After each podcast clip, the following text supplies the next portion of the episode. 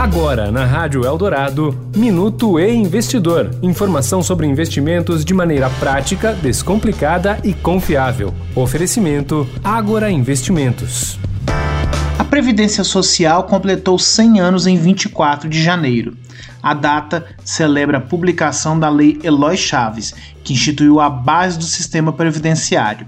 Mas um relatório global divulgado pela seguradora Allianz em 2022 rebaixou a pontuação da qualidade do sistema brasileiro de seguridade social. De acordo com o documento, o aumento do envelhecimento populacional e o nível elevado de desemprego entre os jovens são fatores que podem pressionar o novo governo a promover reformas no INSS. Esses fatores mostram que os brasileiros precisam se planejar para a aposentadoria.